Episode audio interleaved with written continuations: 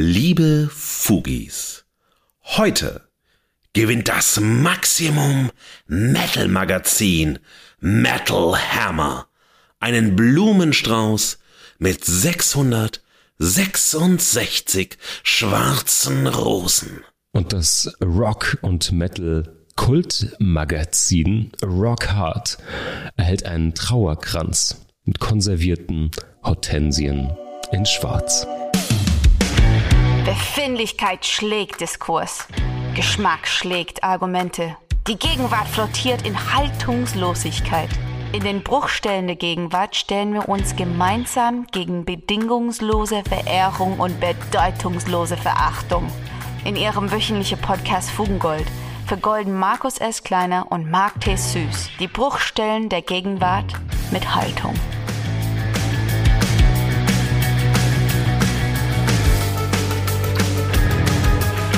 Ja, liebe Fuis, da sind wir wieder. Äh, Marc und ich am Start. Äh, Ma Marc im Studio, ich im Eden. Äh, man weiß nicht, nicht wie wir das werden. Nicht, nicht im Garten. Das, nein, die Farben sehen eher aus wie 1942 irgendwo, wo wir hier sind. Ähm, nein, ihr Lieben, ähm, wir haben die dritte Runde auf eurem Wunsch raus. Cover Art, ihr habt es euch gewünscht oh, über yeah. unsere Ferienzeit, wie letztes Mal angekündigt. Und ja, die letzten beiden Male, wir haben uns einmal mit Musik Musik beschäftigt, also mit Plattencovern. Das war die Sendung vom 22. Juni.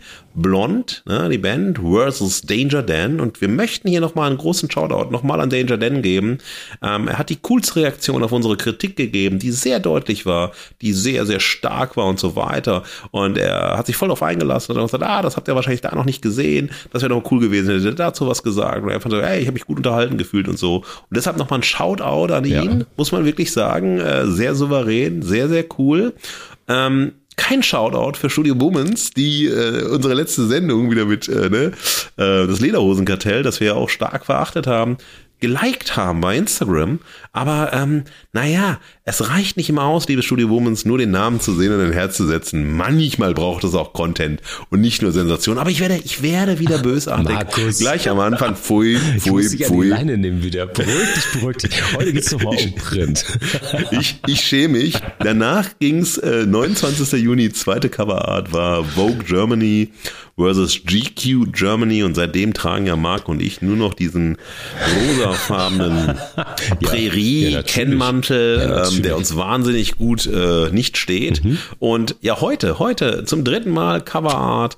Wir stellen zwei Musikmagazine und die Cover von Musikmagazinen gegenüber, nämlich den Metal Hammer und das Rock Hard Magazine. Oh, ja. Ich glaube, das wird ein tolle Sendung. Äh, wir haben ganz spannende Themen rausgearbeitet, hoffentlich spannende Themen rausgearbeitet, haben auf die feinen Details geachtet, auf die Groß- und Kleinbuchstaben, auf die Farben und den Farbentzug, auf die Posen, den Typo, auf all das, was irgendwie relevant ist. Aber sag mal, Marc, Mensch du, wenn wir hier gerade schon auf dem Teppich sind, letztes Mal 30 Minuten Teppich, mein Gott, der Teppich hat echt, ja.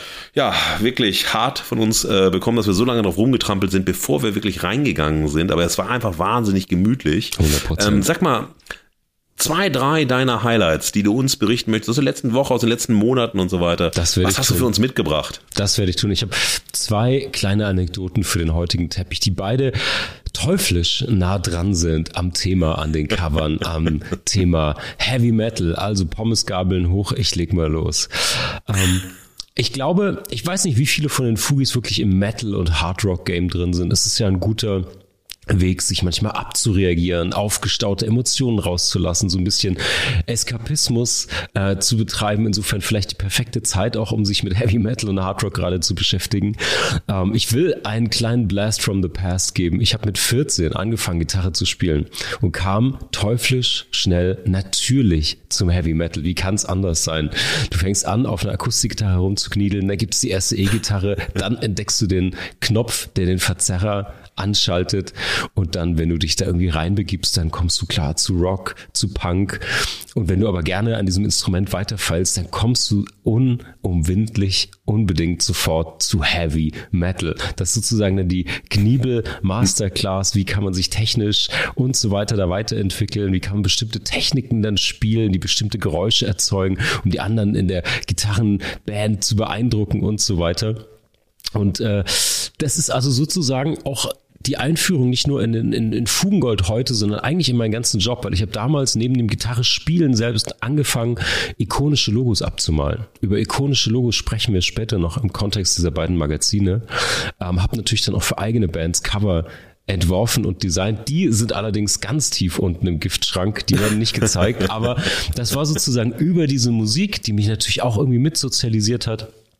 Äh, so ein Einstieg auch in, in, in meinen Job. Also das vielleicht so als kleiner, als kleiner Hintergrund. Ich war ein totaler Metalhead früher und habe auch diese und andere Magazine damals selbst mhm. konsumiert mhm. natürlich.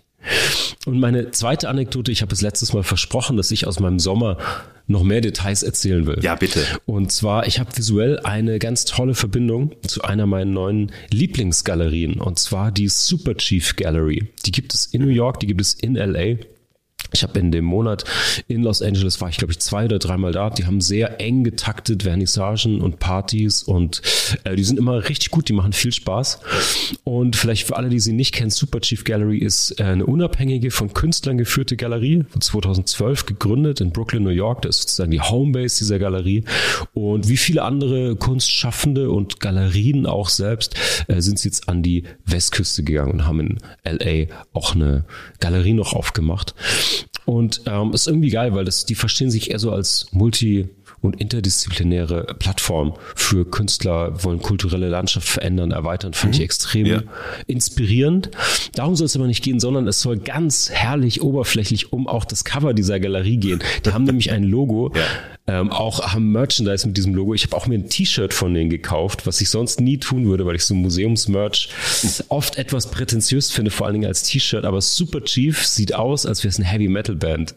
Die okay, so spannend. Die haben so ein Logo, das ist so eroded Type, würde man sagen, also so handgeschriebene, erodierte, kritzelige Schrift. Da steht Super Chief über einem aufgesägten Totenschädel, der von Pfeilen durchdrungen ist, sozusagen. Sieht richtig richtig badass aus, ist wunderschön. Habe ja. ich noch nie gesehen im Kontext von deutschen, ich glaube nicht mal europäischen Galerien, die sich so ein so ein subkulturzugehöriges Logo in diesem Stil schaffen und das dann auch drei oder vier ja. Meter an die Wand ballern und damit wirklich rausgehen und so eine ja, wie sie sich wie so eine Marke geben, irgendwie visuell. Und deswegen fand ich, äh, das passt extrem gut, äh, verbindet Anekdote visuell genau mit eigentlich der Kunst der Visualisierung von, in dem Fall Galerie, aber natürlich auch Heavy Metal, worum es ja eigentlich heute gehen soll. Ja, das Mega meine, schön. Meine Two Cents, Markus. Aber äh, vielleicht bist du auch ganz im Hier und Jetzt. Was ist denn dein Teppich diese Woche? Oh man, äh, ja schön. Äh, äh einmal hat es auch was mit Erinnerungen zu tun. Das erzähle ich gleich. Ähm, erstmal das ärgerliche Erlebnis der letzten Woche. Oh ja. Ich habe ähm, am letzten Sonntag wollte ich nach 33 Jahren eine Band wiedersehen, die ich halt vor 33 Jahren, 1990, das erste und letzte Mal gesehen habe. Oh. Aber eine Band, die ähm, ich sehr mochte. Und eigentlich ist diese Band natürlich mittlerweile nur noch der ja, Gründer dieser Band, nämlich Andrew Eldridge, der die Sisters of Mercy gegründet hat. Und ich habe sie 1990 gesehen und da war die Vorband unglaubbar äh, heute ähm, von Sisters of Mercy uh, Fields of the Nephilim. Und äh, das war in Essen in der Grugerhalle, wahnsinniges Konzerterlebnis. Es war wirklich großartig.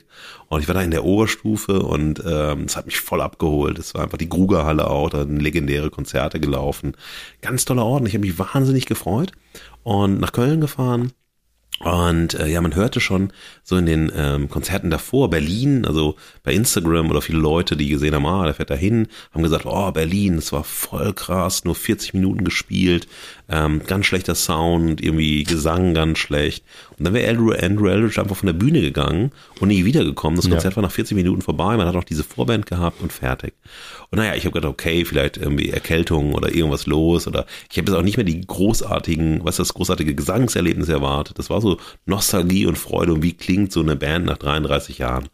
Und ähm, es gab eine wahnsinnige Entdeckung, nämlich ähm, die britische Band uh, The Virgin Marys, die ich vorher nicht kannte. Die sind ja auch schon länger im Game, aber ich sind immer an mir vorbeigerauscht mhm. anscheinend. Das ist ein Rockduo aus Macclesfield. Und Macclesfield ist ja in England und ähm, das ist der Ort, an dem sich am 18. Mai 1980 Ian Curtis, der Sänger von Joy Division, das Leben genommen hat. Ach. Und das ist eine total spannende Koinzidenz, Ja. so, ja. Und ähm, diese Band war grandios, also wirklich äh, Schlagzeuger, Gitarre, Gesang. Und es war so dynamisch, es war so stark, es war so laut, es war so leidenschaftlich. Es war wirklich großartig. Und ähm, irgendwann habe ich gemerkt, okay, nach der halben Stunde machen die keinen Anstand, irgendwie zu gehen und irgendwie war dann die Vorband so bei 45, 50 Minuten und ich wusste, okay, da ist irgendwas schief, weil wenn die Vorband 45, 50 Minuten spielt, schlecht aus. Naja, und dann Band weg und wir warteten fast eine Stunde. Fast eine Stunde. Und dann kam einer der Veranstalter raus und hat in einem so lapidaren Arschlochton nur erzählt, äh, ja, Andrew Eldridge ist krank und dann alle so, natürlich, ne, alle sauer und äh, Ja, wütend klar. und bla und es flogen Becher und er so, ja, nicht was ihr denkt, der ist richtig krank. Und äh, dann, dann natürlich nur äh, negative Stimmung und so weiter. Und dann ist er völlig beleidigt, hat er das Mikro reingestellt, nichts weiter gesagt und ist gegangen. Und das war's dann. Und alle haben sich nur verwundert angeschaut. Das waren Menschen aus Belgien da, Ja, ja. aus den Niederlanden da, Ja, welche, die sozusagen die, also ne, extra hingereist Wahnsinn. sind. Manche, wir haben noch ähm, bekannte, so Konzertbekannte getroffen von uns, die wir immer wieder bei Konzerten sehen, aber auch nur dort und haben die bei Iggy Pop gesehen das letzte Mal und so. Und ähm, die waren auch, haben sich freigenommen am anderen Tag und es war wahnsinnig ärgerlich. Und dann gab es nur noch so eine vage Mail dann zurück, als man nachgefragt hat, ja, es wird irgendwann irgendwo einen Ersatztermin geben. Ähm, wir wissen nicht wann. Aber Geld gibt's nicht zurück. Und Boah, das ist halt echt krass, ey. Fancare Alter, ey. und so weiter. Das war das Negativerlebnis, aber mit der Entdeckung The Virgin Marys. Also ganz toll. Und dann hatte ich eine wundervolle Begegnung, eine großartige Begegnung, ein großer Shoutout an den wunderbaren Joachim Henschel. Joachim Henschel kennt ihr alle als äh, Musikjournalisten, als Zeitgeistjournalisten, auch als politischen und gesellschaftlichen Beobachter, ähm, der ganz wunderbare Artikel schreibt und es schafft, Atmosphären und Pointen und sehr kluge Sätze und Beobachtungen journalistisch einfach perfekt zu inszenieren, darzustellen, tolle Recherchen, tolle auch Interviewhaltung, wo er sehr viel aus MusikerInnen herausbekommt und so man Mehrwert hat, diese Sachen zu lesen, auch wenn es nur Promo, also Promo-Interviews sind, die neue Platte ist erschienen und so weiter. Ganz, ganz toll, den habe ich leider noch nie getroffen. Und wir haben am ja, letzten Dienstag uns in Berlin getroffen und waren in einer Bar, in der ich auch noch nie war. Das ist unglaublich. Nämlich die Kiez Dackel Bar Posh Tackle in Neukölln, ja. Da geht's um Porsche Drinks und Manchester Music, Punkrock und Fries.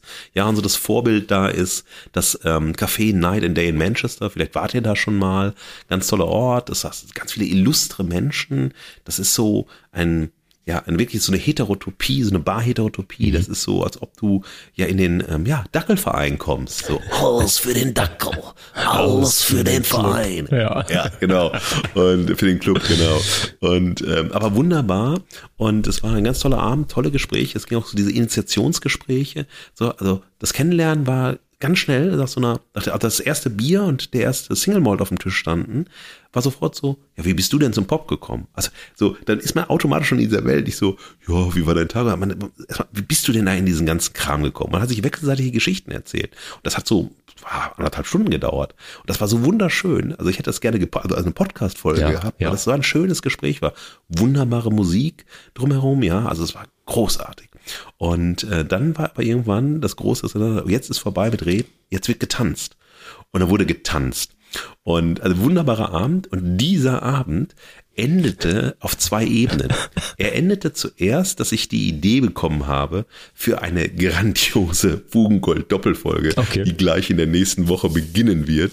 Und du weißt ja schon, worum es geht. Ich weiß, worum Wir es werden geht. Das ultimative Celebrity Deathmatch ansetzen. Das erste Fugengold Celebrity Deathmatch in zwei Folgen. Und zwar treten an. Auf der einen Seite Ronja von Rönne und auf der anderen Seite Sophie Passmann. Und wir werden, weil in dieser Woche natürlich die Frankfurter Buchmesse stattfindet, zunächst in der nächsten Woche beginnen Ronja von Rönnes Trotz mit Sophie Passmann Pick Me Girls zu vergleichen. Literatur, Woche, Buchmesse. Ich werde ein bisschen euch auf die Buchmesse mitnehmen, ein paar kleinen Videos, Statements und so weiter.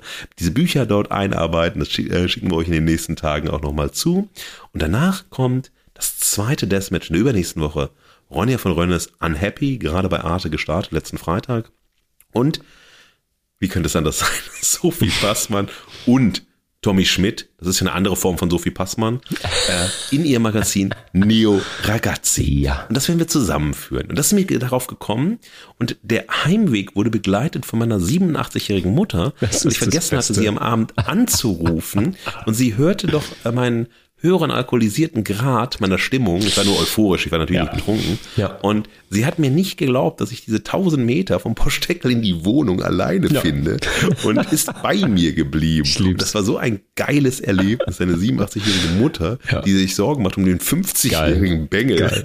der betrunken durch Neukölln wandert, um irgendwie 1000 Meter zu gehen. Das war eine großartige Geschichte. Das ist sozusagen da passiert. Ja, der Mama kann man nichts vormachen. Nein. Und Geil. Das habe ich euch heute mitgebracht, so als kleinen Teppich. Und ich glaube, langsam ist Zeit, dass wir so ein bisschen mal erzählen, was wir genau machen. Ja. Ähm, denn wir haben uns auch gesagt, wir sind schon manchmal bösartige Menschen. Wir sind manchmal schon sehr kritisch. Und deshalb sparen wir heute ein bisschen an Bösartigkeit. Überspringen diese Woche mal das goldene Pfui. Wir müssen das ja nicht jede Woche machen, das wisst ihr ja. Es kommt immer mal wieder, wenn wir wirklich ein gutes Beispiel haben, wie in der letzten Woche. Und jetzt wird euch der wundervolle Marc Thaddeus Süß erzählen, was wir machen, in welchen Spannungsfeldern wir uns bewegen und dann werde ich übernehmen mit der Verehrung. Genauso machen wir es. Liebe Fugis, heute beschäftigen wir uns mit metallischen Oberflächen, mit den Titelseiten von Musikmagazinen. Das Maximum Metal Magazin Metal Hammer trifft auf das Rock- und Metal-Kultmagazin Rock Hard. Beide werden von uns im von Bildern und Buchstaben, Stimmigkeit und Stimmungslosigkeit, Anmutung und Aufzählung, Kontur und Kontrast, Rot und Rosa, Vertrauen und Versprechen, Zeit und Zeitgeist diskutiert. Und wir fragen uns, welche Haltung wir brauchen, um die Oberflächenästhetik von Musikmagazinen zu gestalten. Zum Niederknien genial, euphorisch ekstatisiert. Ja und danke. Die definitive Verehrung. Ja, liebe Fugis, wir sind in der Verehrung und die Verehrung ist deshalb so besonders schön, weil das Magazin, das wir verehren, also das Cover, wir reden wirklich nur wieder über das Cover und das, was wir auf der Oberfläche des Covers entdecken. Wir machen keinen Deep Dive, was für Bands sind das, welche Metal-Richtungen sind das, welche Themen werden besprochen und so weiter. Das interessiert uns nicht. Wir bleiben auf der Oberfläche und wollen eine, ja, temporäre Tiefenhermeneutik euch präsentieren, um das Gold in den nicht vorhandenen Fugen eines Covers zu entdecken.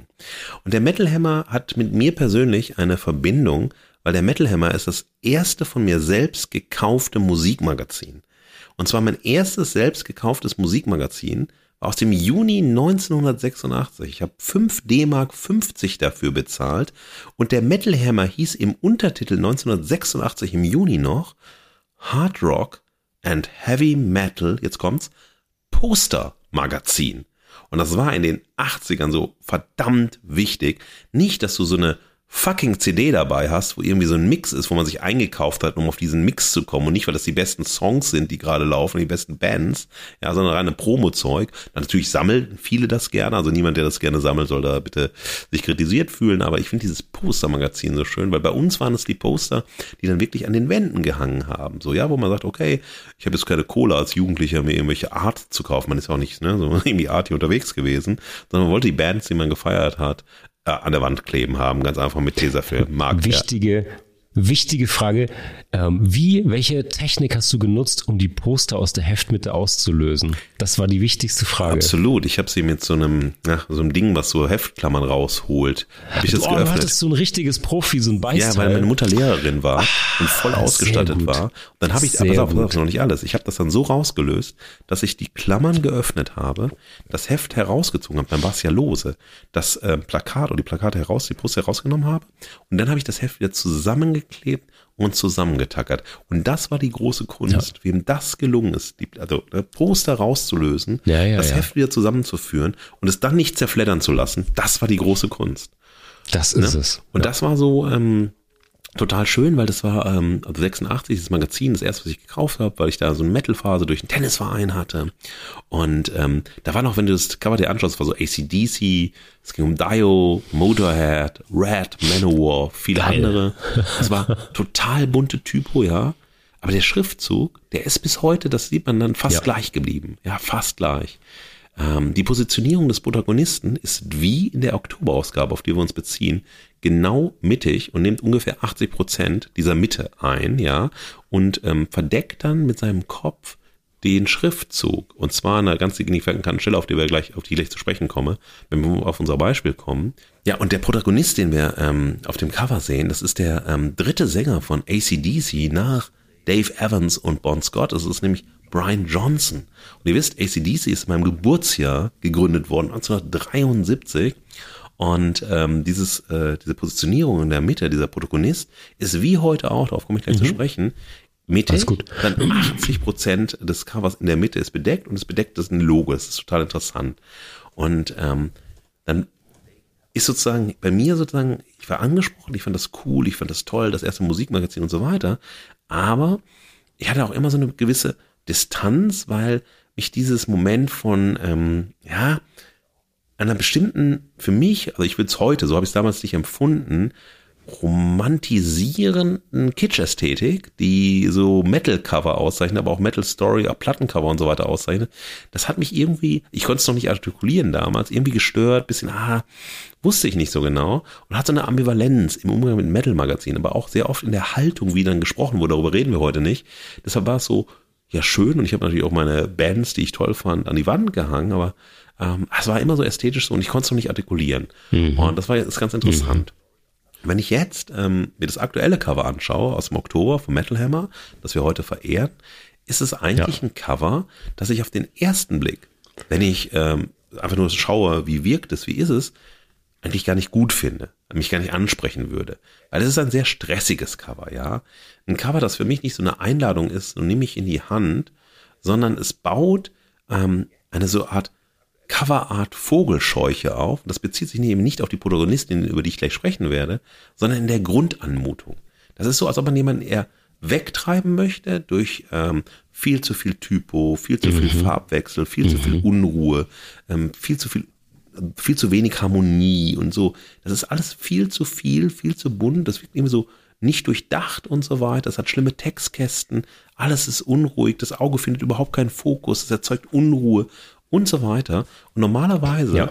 äh, müsste ich das, und äh, na, der Vergleich zur Vogelscheuche kommt halt in der Halloween-Zeit immer mal wieder gerne zu, ähm, hätte ich das nicht in die, in die Hand genommen eigentlich. Und hätte er gesagt, nee, ich will das nicht. Und wir haben uns ja überlegt, welche Magazine nehmen wir. Und wir sind ja durch zwei Punkte, die wir euch später erläutern werden, auf diese beiden Magazine gekommen. Das ist soweit sozusagen das, was man so als so eine Art na, Cover-Studium bezeichnen könnte. Und da hat es mir gar nicht gefallen. Und trotzdem verehren wir es heute. Und es hat einen ganz ähm, wesentlichen Punkt, warum wir es verehren. Und das ist das, was ich sozusagen als, mhm. ähm, als das Moment, das sich sofort in mein Auge geprägt hat, ohne dass ich sozusagen es bewusst intendiert habe. Bei aller sozusagen Irritation, die es erzeugt hat. Und das ist ähm, die Protagonistin auf dem Cover. Und ähm, ich werde euch gleich sagen, wer es ist, zu welcher Band sie gehört und so weiter. Ähm, mich hat, also ich habe sie sozusagen nicht gekannt, weil ich diese Band nicht kannte, muss mich hier outen. Und ähm, es war jetzt nicht so, dass ich, ach, ach toll, kenne die Band, tolle Sängerin und so weiter. Ich kannte sie nicht. Und das, was mich ähm, total interessiert, also was ich total schön fand, ich hatte irgendwie in den Jahren vergessen, dass ähm, die Protagonisten auf den Covern von Metal Hammer so viel Raum einnehmen. Also, also ungefähr 80 Prozent, jetzt ne, lege ich mich nicht fest, eine Schätzung, diese 80 Prozent, das ist so eine Mittelfigur, mhm. ja, und sie hat so ein, ähm, eine Krone auf, das ist so ein Fantasy-Ding, äh, das da läuft, das könnte auch bei Game of Thrones sein und so weiter. Und ähm, sie hat eine sehr taffe, klare, coole Haltung, diese Person, ja. Sie fixiert dich. Das macht auch was, wenn Bilder zurücksehen. Also wenn ich Bilder anschauen, dann bist du in einem Dialog mit den Bildern und dann bist du eben nicht ähm, sozusagen Voyeur, der betrachtet und einfach nur Bilder anschaut. Naja, und diese ähm, Person, diese Figur überragt dann sozusagen ähm, das, ähm, die zwei M im äh, Hammer, das ist ja immer erst Metal und darunter steht immer Hammer in einem Schriftzug und äh, es berührt dann noch das A vom Metal oben. Also es ist sozusagen wieder das äh, Logo, ähm, äh, Titellogo im Hintergrund. Äh, sie überragt das. Und ähm, dann gibt's aber was, was mich hätte rausholen müssen, wenn mich nicht rausgeholt hat. Über ihr, über der Krone, gibt's da noch so einen ganz hässlichen äh, Infokasten. Ja, wieder so ein Typowechsel, Farbwechsel, totaler Störer. Dann geht's dann darum, ähm, Summer Breeze und ähm, Partisan ausführliche Festivalreportagen. Das stört total, aber es hat mich nicht rausgeholt, so, ja. Und wer ist es, die Protagonistin? Das ist Sharon Jenny Den Adel, das ist die Sängerin der niederländischen Symphonic Metal Band Within Temptation, die 1996 von ihr und Robert Westerholt ja. gegründet wurde oder Robert Westerholt gegründet wurde. Und was mich an äh, Sharon so interessiert, also an dieser Pose, an diesem Cover, was mich so angesprochen hat und warum ich dann in die Verehrung gegangen bin, ganz im Gegensatz dann nachher zum ähm, Rock Hard Magazin, ist diese starke Pose, diese starke Haltung, dieser klare Blick, ja, ähm, dieser ähm, Dialog, der ausgelöst wird durch diesen Blick, den sie hat. Diese Krone, ähm, die dann auch so eine, okay, es ist Game of Thrones, welche Fantasy-Figur kann das sein, was soll das? Und dann ist aber diese Krone gebrochen mit diesem rosa Tüllkleid, das ganz, ganz aufwendig drapiert aussieht. Also es ist total spannend, ja. Also ganz dünner, zarter Stoff und dann hat man ganz schwere, massive Krone und dann hat man dieses ähm, total starke Auftreten. Das sind total viele spannende Dinge, die eigentlich nicht zusammenpassen. Man hat eine ne ähm, gelbe Netzstrumpfhose dazu mit ganz großen, groben Netzen, ja. Und dieses Gelb korrespondiert dann wieder mit dem Gelb in der Typo, ja. Es ist nicht der gleiche Ton, aber schon sehr nah aneinander. Dann hat sie schwarze Lederoverniesstiefel an, die Hände in den Hüften und also an dem dann hat sie das Kleid etwas geöffnet, ein Bein sozusagen wird nach vorne gedreht mit der Netzstrumpfhose, mit den äh, schwarzen äh, Overknees-Lederstiefeln. Und dann hat sie ähm, genau an dem rechten Bein, das sieht man, hat sie am rechten Arm auch nochmal so einen abgeschnittenen ähm, Handschuh, Lederhandschuh, der geknüpft ist und so weiter. Ähm, und der halt korrespondiert mit dem ähm, Stiefel zusammen, mit dem rausgestellten Stiefel. Ähm, sie wirkt sehr, sehr erhaben, sehr souverän, sehr stark, aber zugleich total sympathisch und ähm, dialogisch so, ja. Ein dezentes Lächeln. Und was da stattfindet, das fand ich extrem äh, auch interessant, ist eben keine platte Sexualisierung, keine platte Erotisierung, keine Objektivierung, sondern eine Ansage, auf die man beim Betrachten antworten möchte. So ist es mir zumindest ähm, gegangen. Und ähm, das wäre für mich, oder das ist für mich in dem Sinne, also wenn wir jetzt nicht die Themensendung gemacht hätten, hätte ich das Cover aus genau den benannten Gründen in die Hand genommen, weil mich das überzeugt, dass ich das so stark fand und ich hätte es nicht liegen gelassen. Ja. Und das war der wesentliche Grund. Alles andere hat mich jetzt auch die Bands, die draufstehen, nicht kenne und wo ich sage, okay, wunderbar, Cannibal Corpse, ja, ähm, dann zum Solo-Projekt von äh, Corey Taylor und so von Slipknot Sänger und so weiter. Interessiert mich alles, hätte ich auch gelesen sozusagen, aber das, das, was wir allein beim Cover bleiben, mich angesprochen hätte. Und interessanterweise ist auf der Rückseite eine ganzseitige Werbeanzeige, nämlich zum äh, neuen Album von Doro Pesch, der früheren Warlock-Frontfrau, dieser großen Metal Queen, die von der wirklich auch allen großen internationalen Metal Acts verehrt und gefeiert wird hat gerade zusammen eine neue Single gemacht, auch mit Sami Amara, dem Sänger der Broilers. Und das ist eine ganzseitige Anzeige. Und auch sie hat eine Pose von Stärke und Sympathie. Auch sie ist sehr stark in der Fantasy-Welt drin, sehr martialisch, mit einer Axt, ist in Leder, sehr starke Körperinszenierung, viel stärkere Körperinszenierung als ähm, bei, äh, bei Sharon. Und ähm, das hat auch schön korrespondiert. Also ist klar, es ist eine Werbung, aber diese Werbung korrespondierte sehr stark mit dem, was wir gesehen haben. Und das ist interessanterweise bei Rock Hard später auf der Backseite genauso, ja. Und das ist sozusagen all das, warum ich das spannend finde, warum ich das verehre und warum ich mein Motto der Verehrung ähm, ja ganz schlicht gefasst habe: Pose schlägt Typo.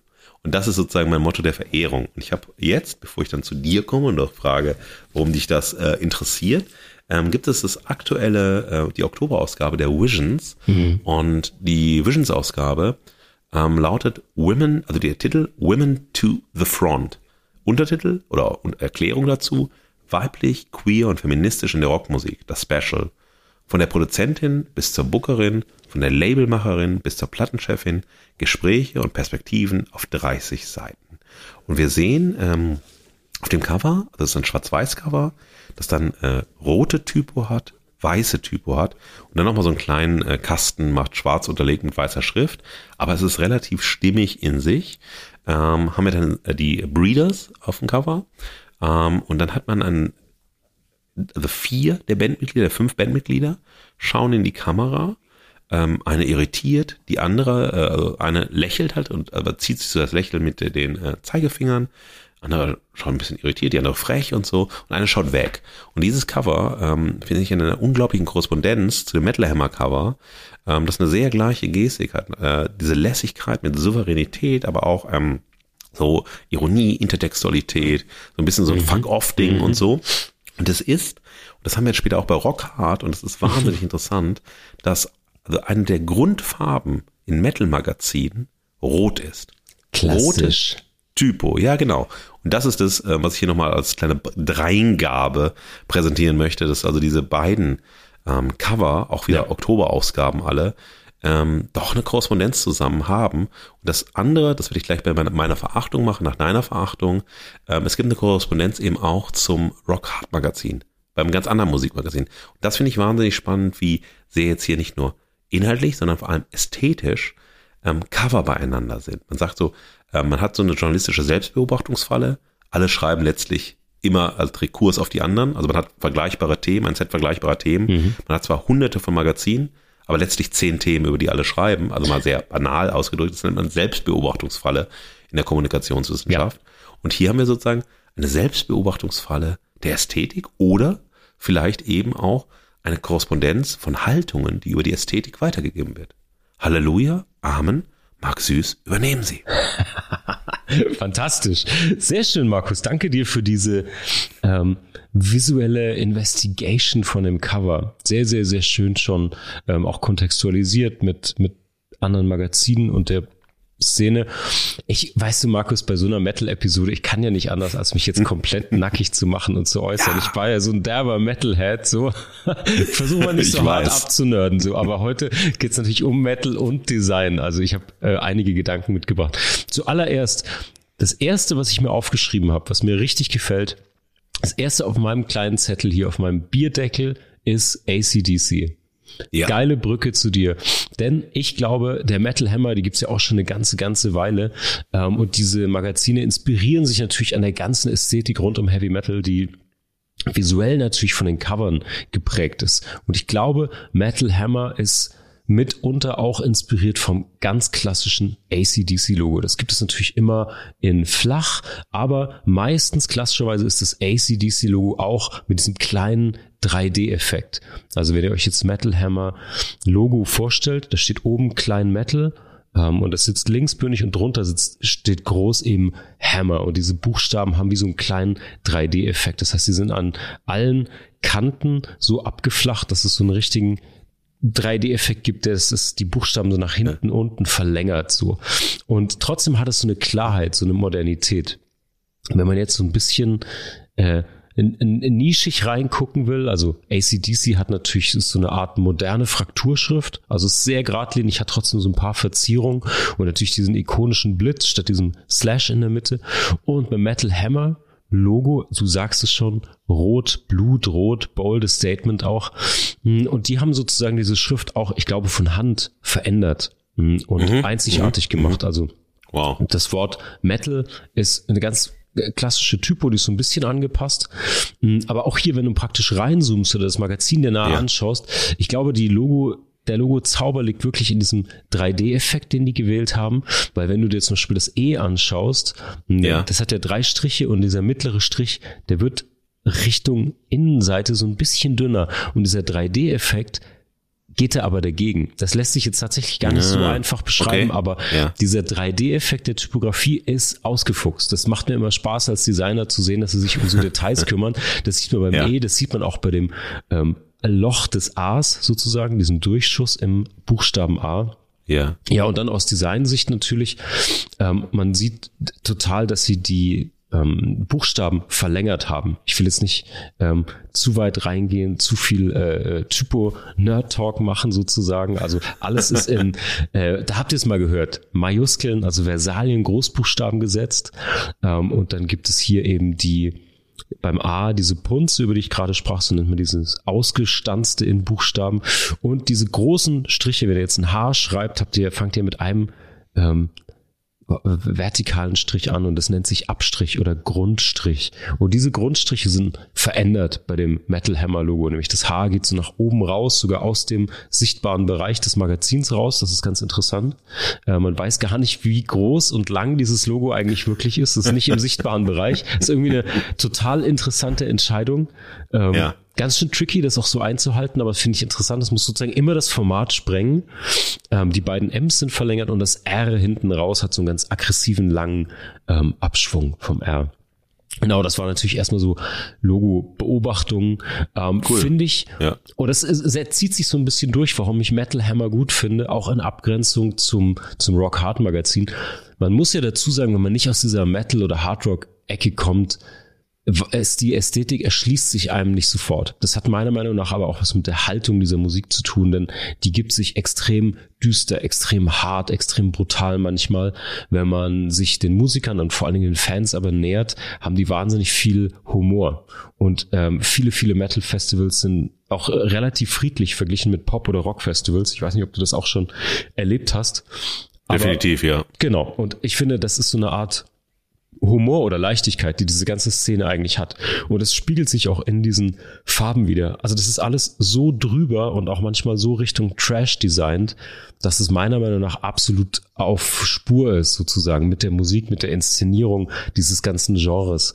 Es ist nicht bierernst, es ist nicht alles nur Death oder Black Metal, wo es wirklich ganz, ganz düster wird, sondern es macht auch Spaß und es ist auch überzeichnet sozusagen. Und wenn du mir den kleinen Exkurs erlaubst, wir können ja da zusammen auch drüber sprechen.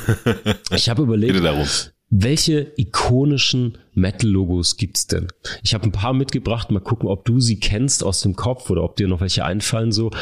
Natürlich müssen wir starten mit den Begründern des Genres Heavy Metal, laut Musiktextbuch, nämlich Black Sabbath, haben ein wahnsinnig ikonisches Logo, ähm, meistens lila dargestellt. Die haben so ein, auch hier wieder annähernd an den Metal Hammer, haben eigentlich eine ganz schlichte, serifenlose, fette, bolde Typo, die ist aber später so verformt, dass die praktisch so Wellen schlägt und dass die Typo so ein bisschen verbogen ist. Das kennt man oft von so, von so Horrorbuchstaben, die dann auch so ein bisschen wabern, so. Das ist sozusagen das urikonische Metal-Logo, weil es natürlich von der ersten Band ist, der man sozusagen dieses Genre zurechnet. Dann, du hast es schon auf dem Cover erwähnt, da gibt es natürlich Cannibal Corpse, schnell ultra brutales Gegrunze und Geknüppel. Äh, wie könnte es anders sein? Das Logo dazu ist auch, sieht aus, als wären es so aus Blutspritzern gestaltete Buchstaben. Auch sehr ikonisch, aber muss man sagen. Dann gibt es natürlich meine erste Metal-Scheibe, war auch von Metallica. Wie kann es anders sein? Rasend ikonisches Logo, ganz fantastischer Job. Auch No Nonsense, Italic, sozusagen die Buchstaben in der Mitte. Ganz klar, serifenlose, fette Schrift voll die Ansage und das M und das A sind, ich glaube, ihr habt es alle vor Augen, sind natürlich ähm, ikonisch so abgeschrägt mit so Widerhaken oben und unten an den Abstrichen und geiles Logo einfach. Und ähm, eins habe ich noch mitgebracht, ähm, weil das sozusagen eines der quintessential Metal-Logos für mich ist, und zwar von der Band Slayer. Das ist für mich ein wahnsinnig romantisches Logo. Das ist fast wie eine Tarotkarte, denn Slayer haben nicht nur einen Schriftzug, ja. die haben auch ein ganzes total fein ausgearbeitetes Bildelement dazu.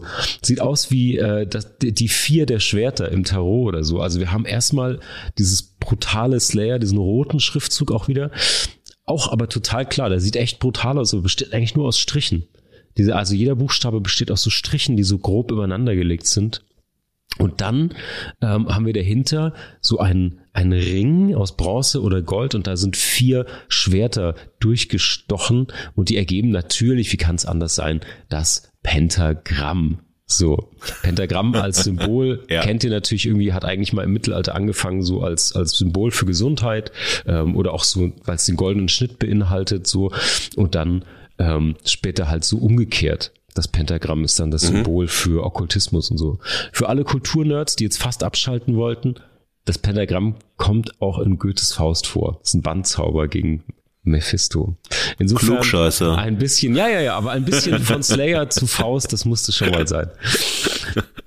Ähm, was ist mir noch aufgefallen an dem Cover, Markus? Ich habe für alle, die sich nicht mit Print auskennen, Mini-Quiz für dich. Warum ist da eigentlich zweimal das Logo drauf? Einmal ganz groß mittig in 3D und dann ist direkt links daneben nochmal klein und zwar um 90 Grad gekippt, nochmal das Metal Hammer Logo drauf.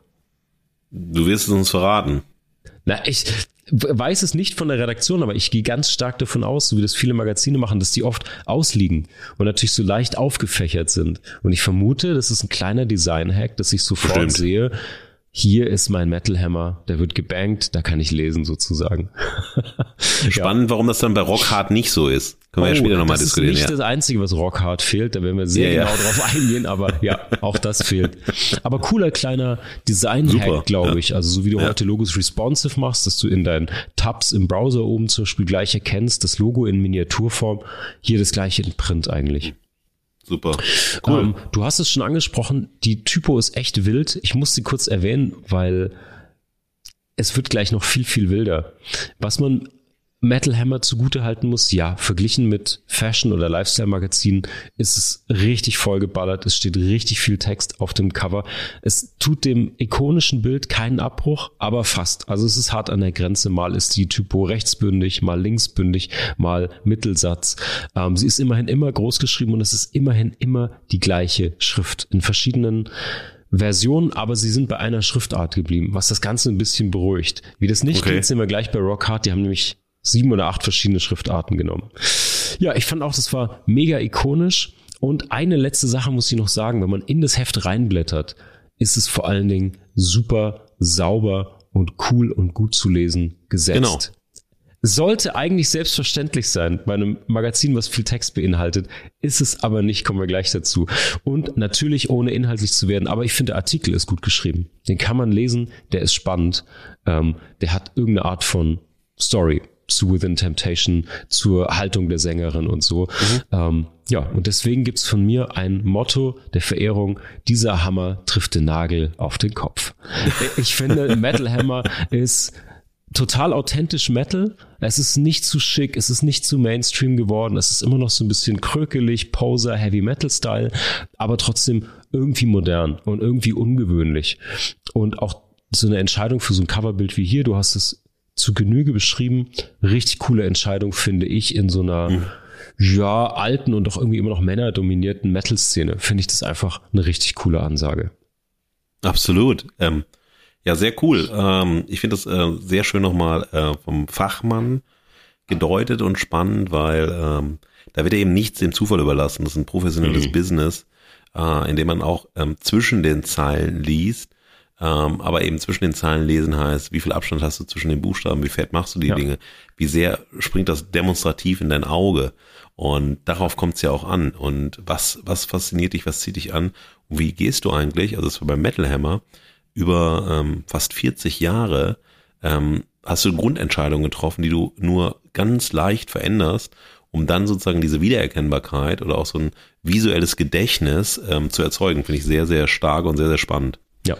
Glaube ich auch. Aber ich würde sagen, wir kommen mal von einem schicken Hochglanz-Subkulturmagazin oh ja. zu so einem, zu so einem Heftchen, das eher im Kegelverein Heavy Metal liegen würde, was so ein bisschen nach Taxifahrerjacke ja, riecht, zumindest ja, visuell. Wir kommen mal zu Verachtung. Ein Maul voller Spucke in das Gesicht des Abgrunds. Schau doppelt hin, damit der Abgrund nicht zurückspuckt. Die definitive Verachtung. So, liebe Fugis, ich darf heute mal wieder verachten. Ich darf heute mal wieder der Bad Boy sein und äh, das tue ich gerne, denn wir sprechen über ähm, ein Thema, was meine Jugend geprägt hat, Heavy Metal und Hard Rock. Und wir gucken uns jetzt zusammen das aktuelle Cover von Rock Hard Magazin an. Da geht's um Rock, um Metal Musik. Es geht um die aktuelle Ausgabe Nummer 436.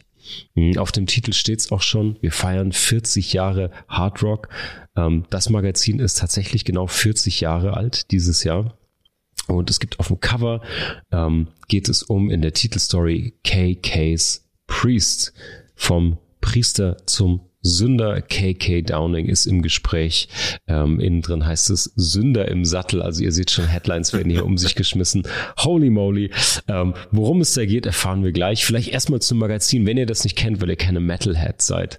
Ähm, Ihr könnt euch denken, Erstausgabe 1983. Es erscheint mittlerweile monatlich. Am Anfang erst zweimonatlich, jetzt aber schon seit vielen, vielen Jahren jeden Monat. Chefredakteur ist Boris Kaiser, Herausgeber Holger Strattmann. Und äh, der Name stammt ähm, es gibt viele Legenden um diesen Namen. Es stammt äh, vom äh, Lied vom Album The Rods, ähm, gleichnamige Band und äh, ist natürlich auch gleichzeitig eine Umkehrung der Genrebezeichnung Hard Rock. Es gab mal, es gab mal die schöne äh, Vermutung, die auch popkulturell äh, sich verhaftet hat, dass es ähm, einer, einem Namen nachgeahmt wird von einer britischen Firma für Sexspielzeug, die genauso heißt, ist aber nicht so. Es hat, wurde dann irgendwann aufgelöst vom Magazin selbst. Hm, vielleicht ganz gut zu wissen, das ist eine große Nummer, dieses Magazin. Hm, auch wenn es visuell nicht so daherkommt, da sprechen wir gleich drüber. Die veranstalten seit 1990 ein eigenes Musikfestival. Ähm, das findet immer in Gelsenkirchen statt. Ähm, die haben eine eigene Rockband, die Mitglieder davon. Und ähm, ja, also die sind wahnsinnig engagiert und machen das mit viel Herzblut und äh, das musst du vielleicht einschränken dazu sagen, wir gucken uns ja heute das Cover und das Design an und dafür gibt es vor allen Dingen Verachtung. Also, was ist das für eine Titelstory? Es geht um KK's Priest, das ist ähm, eine US-amerikanisch-britische äh, Supergroup vom ehemaligen Judas Priest-Gitarristen da klingelt es vielleicht bei euch, äh, weshalb die so heißen oder der Name euch vielleicht bekannt vorkommt. Äh, ja, dieser Gitarrist heißt KK Downing und mit dem gibt es eben das Interview. Das Foto von ihm auf dem Cover, muss man sagen, lädt leider schon mal nicht ein. Du hast sehr viel zum ähm, Coverfoto eben gesagt, was natürlich auf der einen Seite entweder dafür geschossen oder angeliefert wird, aber natürlich eine redaktionelle Entscheidung ist, welches Cover nimmt man. Da kann er leider mit der Within Temptation Sängerin nicht mithalten. Er schaut ein bisschen zerzaust und grumpy ähm, und ist leider auch wahnsinnig schlecht freigestellt. Also es gibt gleich mal auf die Finger handwerklich, wenn ich mir das Rock Hard Cover anschaue, ähm, da gibt's irgendwie Probleme mit seiner blonden Mähne über dem Logo, aber naja, das ist nur eins von vielen handwerklichen Problemen mit dem Magazin. Wir nähern uns jetzt mal dem, dem Layout. Hm, ehrlicherweise, ich fühlte mich so ein bisschen in der 80er Jahre Hölle gefangen, wenn ich mir das so anschaue. Ähm, das Cover ist unfassbar unruhig und sieht trotzdem flach aus. Mhm, also es ist, es hat keine Tiefe, weil das Bild, das vorne drauf ist, äh, schwarz auf schwarz ist. Er ist, ist fast ein Floating Head. Er hat eine schwarze Lederjacke an, ist drunter schwarz angezogen und der Hintergrund des Fotos ist auch schwarz. Das läuft alles ineinander sozusagen im Druck äh, und dann ist irgendwie in Rot und Gelb und Weiß ähm, drüber typografiert und zwar richtig, richtig wild. Wenn man sich dem Magazin so annähert, es ist erstmal hat das einen roten Kasten außenrum, das Layout. Hm, innen drin ist dann alles schwarz. Und es hat wahnsinnig viele Ebenen, wahnsinnig viele Layer. Also eine Sache liegt immer über der anderen und zwar relativ, ja, relativ brutal, muss man sagen. Also von vorne nach hinten ist irgendwie, es gibt Typografie, äh, die Titelstory und die, die Inhalte des Magazins stehen ganz vorne. Dann haben wir irgendwelche kleinen Bildchen eingeklinkt auf dem Cover und die haben so einen dicken weißen Rahmen. Also es sieht so wahnsinnig oldschool aus. Ich verstehe gar nicht, warum man das so druckt oder so gestaltet formal ästhetisch weiß ich, woher es kommt, weil das Rock Hard ähm, der Schriftzug so einen relativ brachialen weißen Rahmen auch drumherum hat. Ich glaube, das ist sozusagen ein, ein Stilzitat, dass sie dann die Bilder auch in diese Kästchen setzen. Aber das gibt dem Ganzen so eine Naivität. Also es sieht so ein bisschen zusammengesetzt, zusammengeschustert aus. Ähm, ja, dann hinter ihm steht dann wiederum das Rock Hard Logo. Er verdeckt hier das HAR, also man muss wirklich wissen, wie das Magazin heißt. Und dann hinter dem Logo nochmal sehen wir diesen roten Rahmen, der das Ganze einrahmt und so einen kleinen, wirklich, sorry, aber ganz, ganz äh, scheußlichen Einklinker oben links.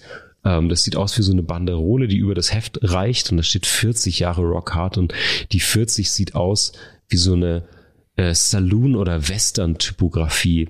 Also ganz, ähm, ganz pittoresk und, und, und seltsam in so ein auch so eine Genre-Typografie eigentlich, die für mich gar nicht gut zu diesem Rest des Magazins passt. Ja, dann haben sie noch irgendwelche Bandlogos in ganz klein noch auf die Bilder vorne drauf gesetzt. Also kurzum, es ist eigentlich gar nicht so viel auf dem Cover. Es könnte total clean und klar sein. Und trotzdem ist wahnsinnig viel los. Ähm, viele Schrift, Arten, wahnsinnig viele Schriftarten, sieben oder acht verschiedene auf dem Cover. Manche haben eine Outline, ähm, manche sind dann einfach so, dann haben sie wieder eine Farbe. Es ist wahnsinnig viel los, sehr verwirrend. Das Logo, ich habe eben so viel über das Logo gesprochen, das muss ich hier auch machen. Ähm, auch Rock Hard versucht natürlich, sich an so klassische Rock- und Metal-Logos anzulehnen. Ähm, man muss aber ehrlicherweise sagen, dass es hier komplett missglückt ist. Wahrscheinlich bleiben sie auch bei ihrem Logo seit 40 Jahren. Man muss aber sagen, das hier ist keine gute Entscheidung, weil das so ein bisschen Werner Beinhardt mäßig alles aussieht, muss ich sagen. Also das ist eine ganz dicke, dicke Schrift. Aber die geht, entschuldigt Leute, aber die geht eher Richtung Diddle. Also wenn du dir das R anschaust, die Punze, also dieses ausgestanzte Loch im R oben, hat eine eigentümliche Form. Auch beim C und beim O, die sind alle nicht klar geschnitten, sondern die haben alle so eine Rundung. Ähm, und dadurch kriegt die Typografie irgendwie sowas comicartig, aber fast was Niedliches oder was, was Lustiges. Es sieht irgendwie aus wie aus einem Comic, denke ich die ganze Zeit. Hm, dann haben sie auch Zacken dran gemacht, weil halt Heavy Metal und Hard. Allerdings haben sie die eher so als Fähnchen dran gebaut. Also Metal Hammer hat es, finde ich, gut gemacht, weil die Schrift dadurch brachialer wirkt, eine Härte bekommt, ähm, scharfe Spikes hat, mal nach oben mit so einem brachialen Balken aus dem Bild läuft. Das passt, finde ich dazu. Rock Hard hat sich, glaube ich, extrem am Iron Maiden Schriftzug angelehnt. Der funktioniert genauso. Das ist rote Schrift mit weißem Rand und dann nochmal eine schwarze Outline außenrum. Und Iron Maiden haben auch sozusagen äh, eigentlich eine serifenlose Schrift, haben bestimmte Buchstaben, das O und das A und das D, die eine sehr eigenständige Form haben und dann eben auch hier wieder die ähm, besondere Punzen und eben besondere Abstriche, die haben auch so Buchstaben verlängert, dass sie so spiky und brutal werden. Ja, und Rock Hard hat irgendwie leider einfach dem R, dem K, dem H und dem D einfach so ein Fähnchen gegeben. Und das sieht nicht brutal aus oder irgendwie hart und zackig, sondern es unterstreicht dieses Comicartige in meinen Augen total, weil diese Schrift jetzt einfach so kleine Fähnchen, die so links runterhängen, sieht irgendwie eher auf wie auf dem Golzplatz oder sowas als ähm, ja im Heavy Metal. Daran habe ich mich extrem gestört, muss ich sagen. Aber ich will es auch aufhören mit so viel Typografie-Nerd-Talk. Ihr könnt es euch ja anschauen. ähm, es ist zu viel los. Ja. Man muss ehrlicherweise, um das noch abzuschließen, ähm, innen geht dieser Grusel ehrlicherweise komplett weiter. Ähm, ganz, ganz mysteriös für mich. Der Druck ist klar beim Magazin manchmal ein bisschen aufs Budget geachtet. In dem Fall aber ist der Druck nicht so besonders gut und sie haben eine dicke Serifenschrift genommen, die fast ineinander läuft. Also wenn man dieses Magazin liest, ist wahnsinnig schwer zu lesen, finde ich. Ähm, von der Art, wie es gesetzt ist, von der Zeilenhöhe, von der Typogröße, von allem. Ähm, ich finde es echt günstig gedruckt, schwer zu lesen. Dann äh, liegt es auch noch daran, dass sie wahnsinnig trashig meiner Meinung nach auch wieder innen ganz, ganz viele Schriften verwenden, unterschiedliche, dass sie die äh, vollflächig mit Bildern hinterlegen und mit Farben unterdrucken, diese Seiten. Auch hier sind dann in diesem KK Priest ähm, Leitartikel sozusagen in der Titelstory sieht man auch wieder Einklinkerbilder, die sprengen auch jedes Raster, jeden Rahmen, haben auch wieder diese dicken weißen Ränder und also ehrlicherweise für mich ist das äh, sieht es einfach nicht sehr professionell aus das Layout, was natürlich echt dramatisch ist. Bis man es dann liest und das ist äh, eines der letzten Themen äh, meiner Verachtung, weil ich habe dieses KK Priest-Interview gelesen und das fand ich sehr peinlich, muss ich wirklich an der Stelle mal so hart sagen. Das hat überhaupt keine Form, überhaupt keine Idee als Interviewtext, sondern das ist wirklich der erste Satz, fängt so an mit Hallo Kenneth, wo bist du gerade? Und es scheint wirklich eins zu eins dieses Interview transkribiert zu sein in allen Nichtigkeiten. Das geht für mich so weit, dass ähm, Kenneth Downing, der dieses Interview gibt, wirklich schlecht dabei wegkommt, weil er ganz naiv und amateurhaft dann irgendwie im Interview erzählt, ja, wir hatten irgendwie Konzerte, die waren irgendwie echt nicht gut und wir müssen jetzt nochmal in den Proberaum und üben, damit das nochmal was wird. Wo ich so denke, wow, ey, was druckt ihr denn da zu, irgendwelchen Metal-Helden-Typen? Also, ja, fand ich nicht gut und äh, naja, du hast es selber schon gesagt, äh, vor allem wenn die gleichen Themen behandelt in diesem Magazin und zwar nicht ähnliche Themen, sondern unfassbar viele gleiche. Es geht um die gleichen Festivals, Summer Breeze und Party Sun. Es geht auch um Cannibal Corpse, auch um Corey Taylor, auch um Danko Jones, auch um Baroness, auch um KK's Priest ähm, geht es ja im Metal Hammer sozusagen. Und ja, das ist ähm, leider für mich deswegen Grund zur Verachtung, auch wenn ich diese Magazine früher selbst gelesen habe, ähm, ist das für mich leider komplett misslungen. so, also Markus, was soll ich noch sagen? Ich komme zum Motto meiner Verachtung und zwar ist das hier Softcake statt Hard Rock. Ähm, dieses Magazin überzeugt mich gar nicht. Es versucht irgendwie so hardcore zu sein. Es ist dabei so oldschool und leider wirklich von, von dem, was ich gelesen habe, innen, aber vor allen Dingen auch vom, vom Layout überhaupt nicht professionell. Ähm, es wirkt für mich wirklich aus der Zeit gefallen. Ich finde, Metal Hammer hat es total gut geschafft, dieses Metal-typische in eine Jetztzeit zu überführen. Absolut. Ähm, das ist Rock Hard gar nicht gelungen. Es sieht voll 80s aus. Ähm, und man sieht mal wieder, auch wenn du was überspitzen willst und wenn du es trashig machen willst, auch Trash will gelernt und gekonnt sein, so eben auch Trash Metal. ah, wunderschön, Marc. Vielen, vielen Dank für die ähm, total schöne, klare Analyse eben aus der, genau aus der Blick ähm, der Formsprachen her, äh, was total wichtig ist und äh, dann auch noch ab und zu den Randgang halt in den Text dazu. Äh, ich hab's, weil es mich so, äh, ja, es hat mich aufgeregt und es hat mich aber auch kalt gelassen gleichermaßen, ähm, möchte ich gar nicht so viel ähm, ergänzen und kann auch gar nicht so viel ergänzen, weil du schon das alles so wunderbar auf den Punkt gebracht hast. Ich will nur ein paar Gedanken noch ähm, dazu steuern und habe dann eine auch bitterböse, ähm, ja, ein bitterböses Motto der Verachtung. Ich finde, und das ist jetzt der umgekehrte Weg, ich finde ähm, das Cover klarer als das äh, vom Metal Hammer. Ich finde es reduzierter, ich finde es geordneter, ich finde es übersichtlicher. Es hat weniger Informationen, weniger Farbe, weniger Typowechsel. Ähm, das ist erstmal das, was mich ähm, dabei anspricht, wenn ich nicht sofort angesprungen werde von der Komplexität, die mir dann sagt, so, guck mal hier. Also das ist so wie, wenn du zur Kirmes gehst, so, gewinne, gewinne, gewinne, gewinne, gewinne, gewinne, gewinne, oder noch eine Fahrt, noch eine schnelle Fahrt, noch eine schnelle Fahrt, ja, fahren Sie noch einmal, noch einmal. So, das ist dann so ein bisschen Kirmes, Jahrmarktmäßig, ähm, so ein Anpreisen von. Oder wie es früher auf Märkten war, was, also fünf Äpfel kosten und jetzt nehmen Sie neun Äpfel und die kosten und diese Äpfel, ach, ich gucke noch eine in die Tüte. Und genau sowas ähm, hat das Metal Hammer Cover gehabt mhm. und das war da nicht und das fand ich sehr ansprechend. Aber dann fing es schon an ähm, es gibt schlimme Fotokästen. Ich weiß nicht, warum man sowas tut, wo man glaubt, das Bild im Bild, wenn man es nicht kann. Also einfach so, ja. also in so einem Coverbild kannst du keine Tiefe mit dem Kasten erzeugen. Das ist einfach nur schlecht. Ähm, das ist so PowerPoint äh, for Beginners. Ähm, und dann ist auch nicht schön im PowerPoint. Ähm, dann hast du diesen furchtbaren ähm, Rahmen, als ob, also roten Rahmen, als ob du tust, als ob du das Times Magazine wärst das Times Magazine macht das, das macht der Spiegel. Ach, du hast recht. Sind, ja, ja, da kommt ja, der rote Rahmen her. Ach Gott. Und ähm, das ist da sozusagen, also, also sehr, ich glaube, eine sehr bewusste Anlehnung an mhm. diese Form der Aufmerksamkeitsökonomie, dass du in einem Nachrichtenstil daherkommst, mit einer Gewichtigkeit und so weiter. Und ähm, es gibt ja kaum ein gelungenes Spiegelcover. Und das wird auch sehr stark vernichtet durch diesen roten Kasten. Und beim Times Magazine, also sie sind mehr beim Times Magazine als beim Spiegel. Times, das Times, Times Magazine, funktioniert, ja, ja. Ja, für diese dramatischen ähm, Cover-Inszenierungen mhm. ähm, auch immer wieder halt ähm, herangezogen wird.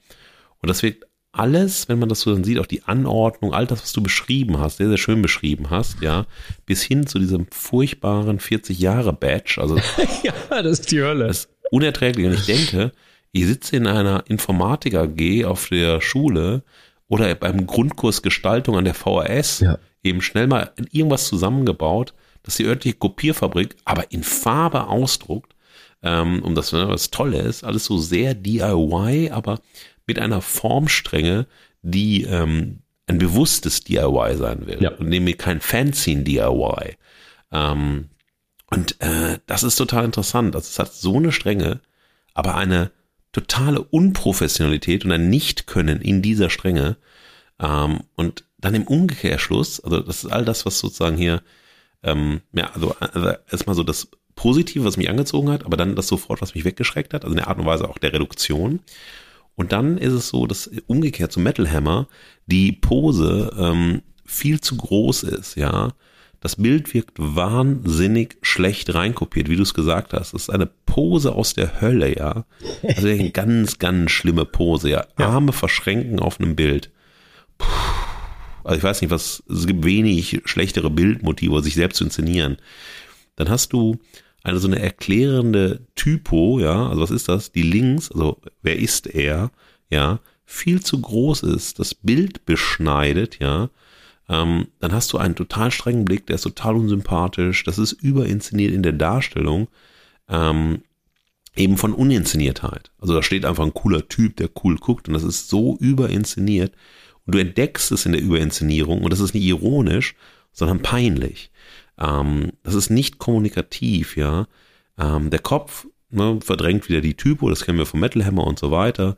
Vordergrund, Hintergrund-Thematik, die einfach wichtig ist. Das Magazin ist sozusagen der, ähm, die Bühne, das äh, Magazin ist der Rahmen, was auch immer. Und dann findet auf der Bühne des Magazins, des Covers irgendetwas statt, ja.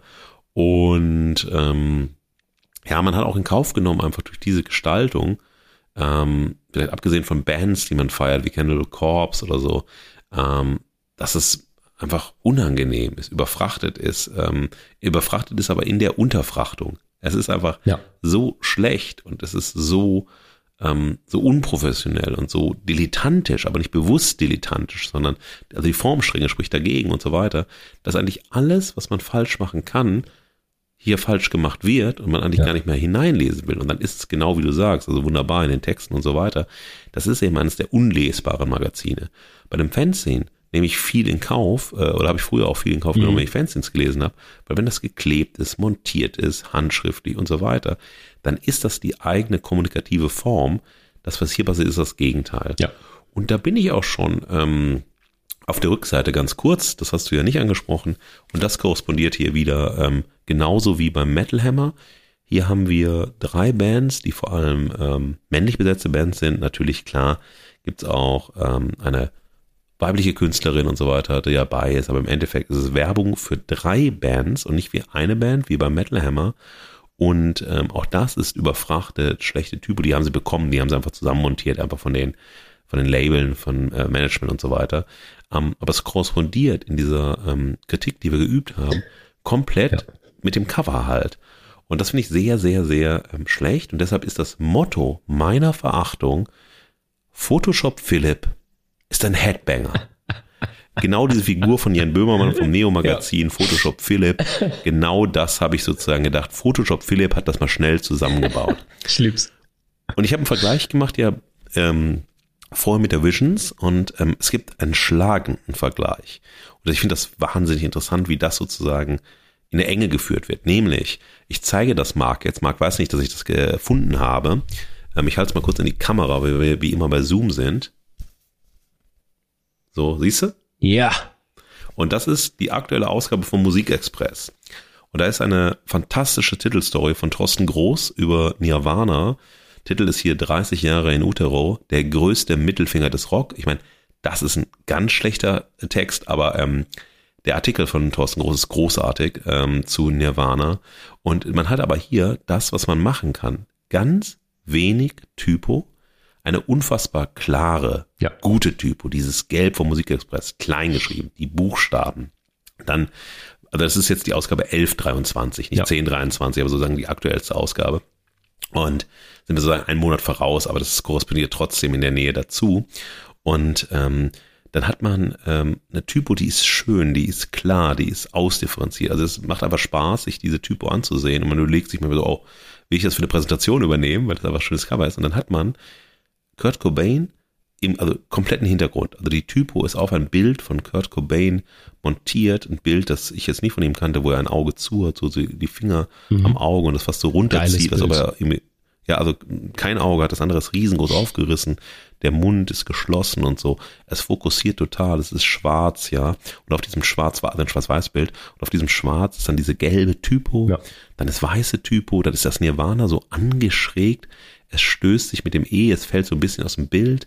Der Rest ist ähm, auch so angeschrägt, also alles ein bisschen schräg ja. und so. Die ganze Typo, dann hat so ein Art Plus oder so ein Kreuz als Ankerpunkte ja.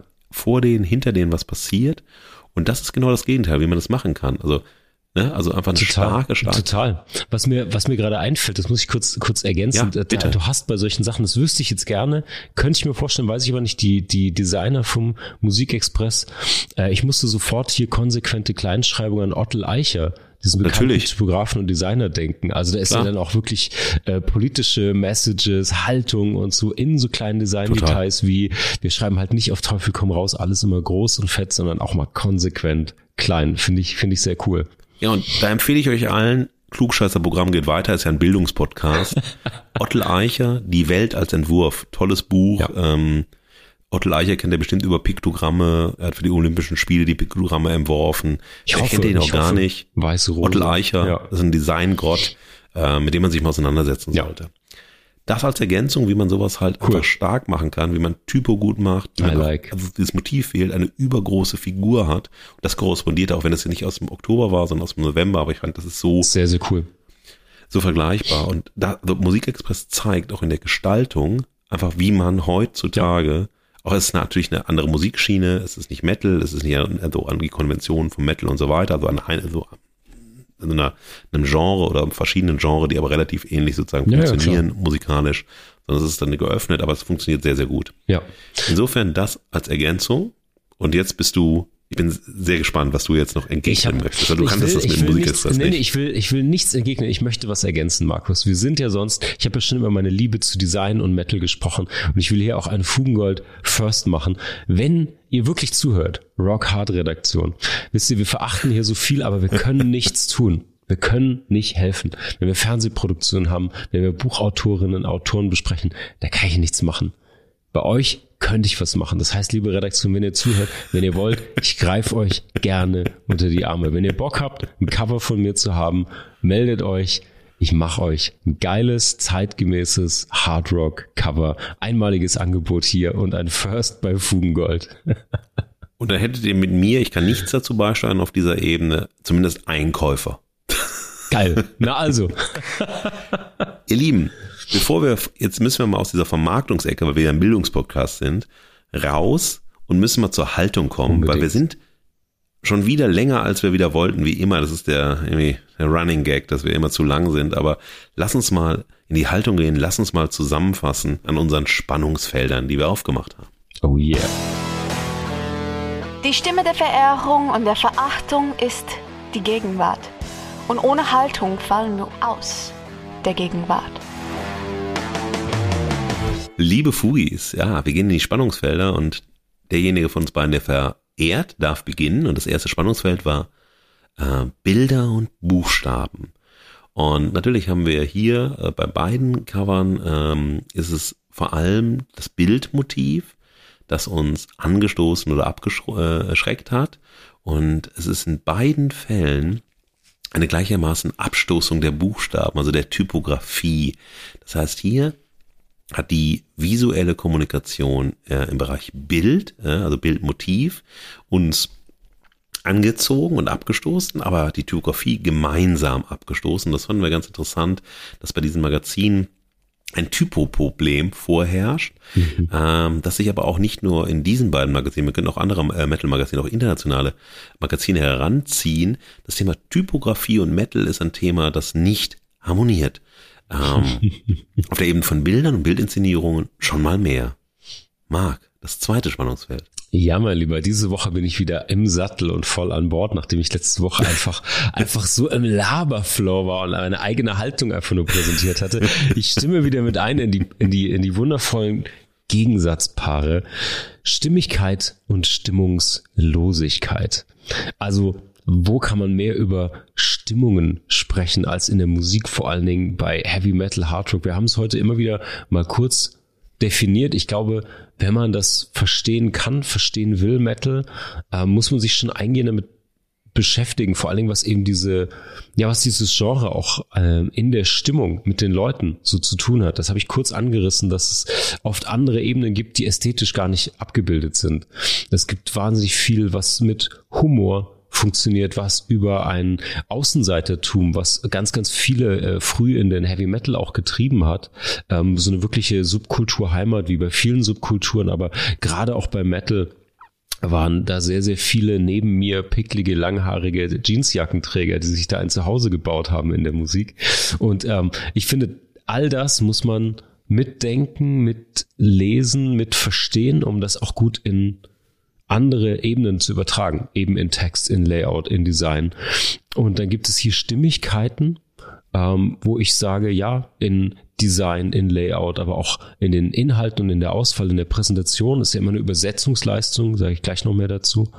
Ähm, spielt das natürlich eine Rolle. Ne? Wie, wie kannst du Stimmung aufgreifen oder wie machst du es eben stimmungslos? In dem Fall äh, sieht das, wenn man es übertragen möchte, ich finde das Rock Hard Cover ist das visuelle Äquivalent zu einer verstimmten E-Gitarre auf einem Album. es ist schon irgendwie ja. alles da und es, es, es klingt irgendwie auch so verzerrt, ja. aber es stimmt einfach nicht und insofern, ja, stimmungslos. Das nächste Paar ist Anmutung und Aufzählung. Ähm, beide Magazine sind, ähm, gehen anders mit Aufzählung um.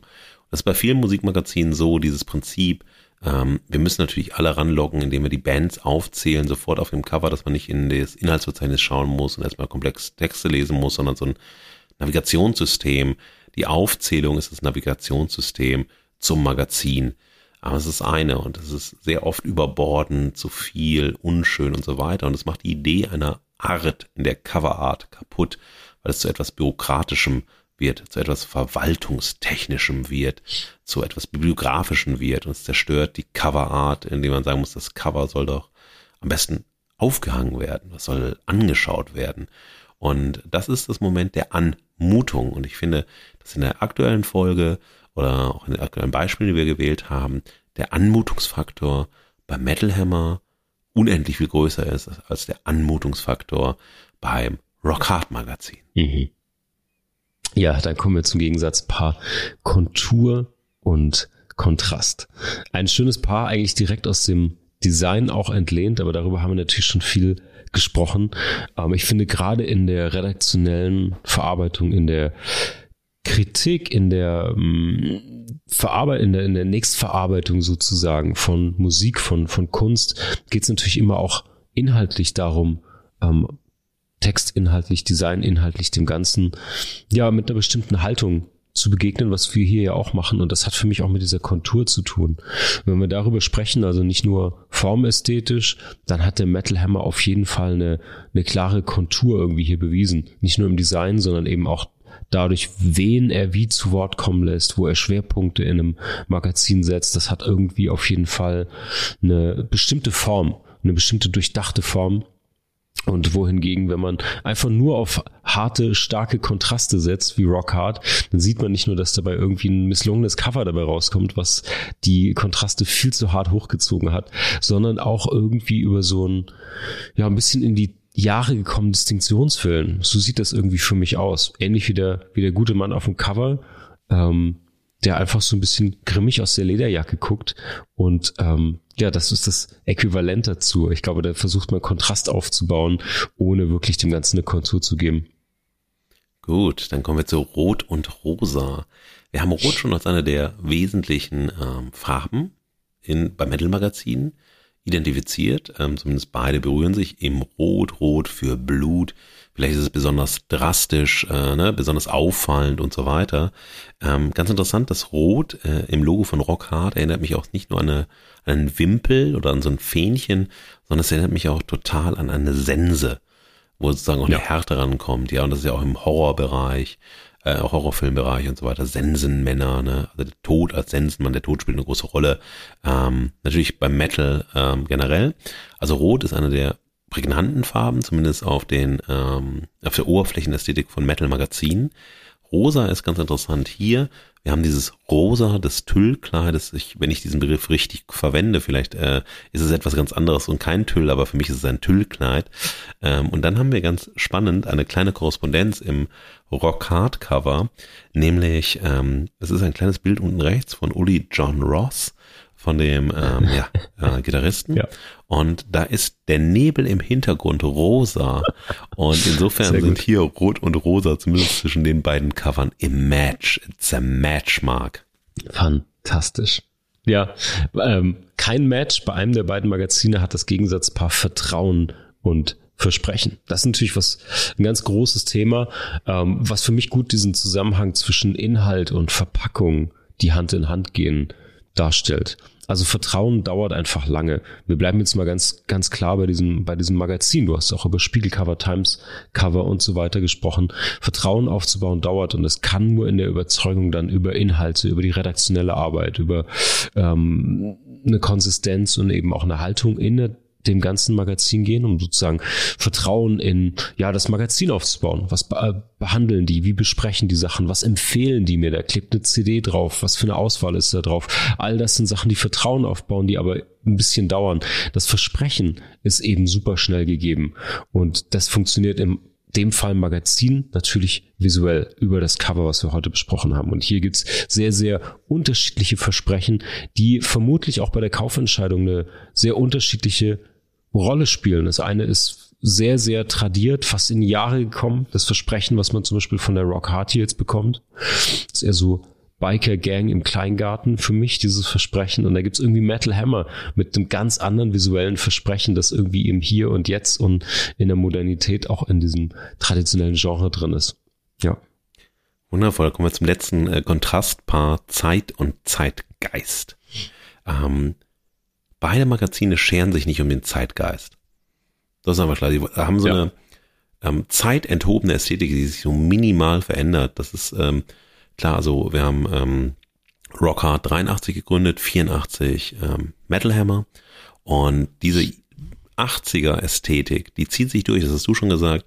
Insofern ist das überhaupt nicht zeitgeistig, in keinster Form. Ähm, das Moment, also das viel stärkere Moment bei Visions. Visions hat einen viel höheren Dialog mit dem Zeitgeist. Das sieht man auch auf der Covergestaltung und so weiter.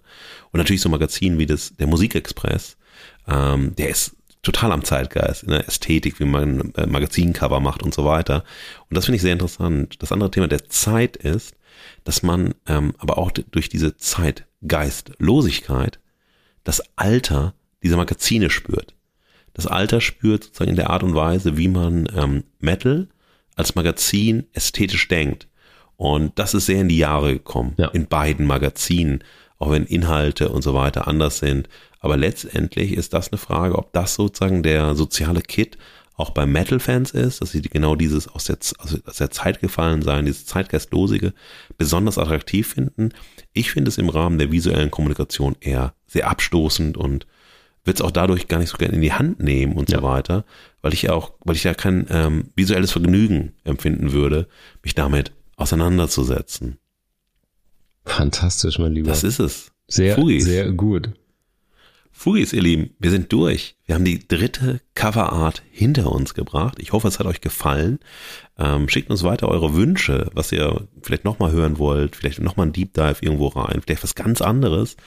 Ich freue mich total, als Fugengold-Botschafter am Donnerstag, dem 19.10., die heiligen Hallen der Buchmesse zu betreten, euch ein bisschen mitzunehmen. Ich habe ein scheues Kamerakind, das mich filmen wird und dass ich dann äh, sozusagen euch damit versorgen werde. Ich werde es Marc schicken, Marc wird euch damit versorgen und so ein bisschen teasern auf die nächste Woche, auf unseren Beginn des Celebrity Death Matches zwischen Ronja von Rönne und wer war der andere? Wer war es nochmal? Ah, da, da muss ich haben wir noch nie gemacht, da muss oder? ich Passmann, weiß ich nicht. Da musst du Pass, Passmann, spiel doch mal einen Passmann. Äh, ja, das war sehr unlustig. Wir entschuldigen uns sehr dafür. Ähm, wir fühlen uns beide auch schlecht. Entschuldigung. Nö. Nö. Also, Entschuldigung. Ich nicht. Ähm, Entschuldigung. Ähm, nein, also wir werden das Celebrity Deathmatch Ronja von Rönne gegen Sophie Passmann in zwei Runden spielen. Ähm, ihr denkt, ihr wisst schon, wer gewinnt. Celebrity Deathmatch bei Fugengold. Lassen wir das an dieser Stelle dahingestellt. Also bietet sich an, das sind ganz aktuelle Medienproduktionen aus Deutschland, ähm, die das, was wir auch immer wieder besprechen, Literatur und Bewegbild oder Fernsehformat oder Bewegbildformat, das ist ja kein Fernsehen mehr. Obwohl, so, das ist auch ein Thema, das werden wir nächst, äh, übernächste Woche besprechen, dass im Endeffekt alles, was im Netz stattfindet, letztlich Fernsehbewegbildformate sind, die ja. nochmal ein bisschen vielleicht abgedatet und so weiter werden. Und wenn wir über TikTok sprechen, sprechen wir über was anderes. Aber wenn wir die Formate sehen, also Neo Ragazzi, äh, oder auch Unhappy, das sind Fernsehformate, die eben eine Fernsehästhetik in sich tragen und ja. so weiter. Und damit werden wir uns beschäftigen und wir freuen uns schon. Wir werden ganz viel arbeiten für euch. Wir werden ganz viel lesen, sehen und so weiter und schauen, wo wir auf der anderen Seite ankommen. Jetzt ist Schluss. Ähm, ich will jetzt gerne aus dem Bild gehen, wie bei den Insta-Lives, aber ich bin hier festgeklebt zwischen Vorhang, gelben Vorhang, 1940er, 1950er Jahre, ja. ähm, Stuhl und Tisch. Den Tisch habe ich aus dem Frühstücksraum geklaut. Ich bin von einer Kamera beobachtet dabei. Das nächste Live aus ähm, dem Knast. Ja, ja, und ich werde das, ja. werd das jetzt zurückbringen. Ähm, ich hoffe, es ist nicht zu spät. Ähm, vor 10 Uhr müssen wir jetzt auch hier, weil Nachtruhe, dann ist ab 10 Uhr, den Podcast beenden. Von daher, ja. Fugis, wir sehen uns Donnerstag bei Insta live. Aber Diesmal bin ich live auf der Buchmesse. Das wird wunderbar sein. Wir werden etwas früher zu euch kommen als 18 Uhr, ähm, weil wir, ne, weil ich ja dann auch irgendwann raus muss und dann ist ja. Party und dann seid ihr meine Mutti, die mich nach Hause bringen wollt auf dem Bahnsteig, weil ihr Angst habt. Der Junge findet den Weg nicht und die Hallen in der Buchmesse sind groß. Ja. Ich höre jetzt auf zu labern. Ähm, nee, ich spare mir jetzt auch den Witz. Ähm, tschüss ihr Lieben. Dem gibt es wirklich nicht viel hinzuzufügen. Ähm, wir hoffen, ihr habt schönere Hotels diese Woche. Ihr könnt die Haare schütteln zu harter Musik. Wenn ihr mehr Fugengold braucht, überall wo es Podcasts gibt und fugengold.de. Und ich kann nur noch sagen, bleibt golden. Das war Fugengold für diese Woche. Mehr Haltung zur Gegenwart findet ihr auf fugengold.de und überall, wo es Podcasts gibt. Schenkt uns eure Verehrung und gebt uns eure Verachtung. Jetzt Fugengold abonnieren und keine Folge mehr verpassen. Fugengold wird produziert vom Sweet Spot Studio. Redaktion und Moderation Markus S. Kleiner und Marc T. Süß. Sprecherin Sam Stokes.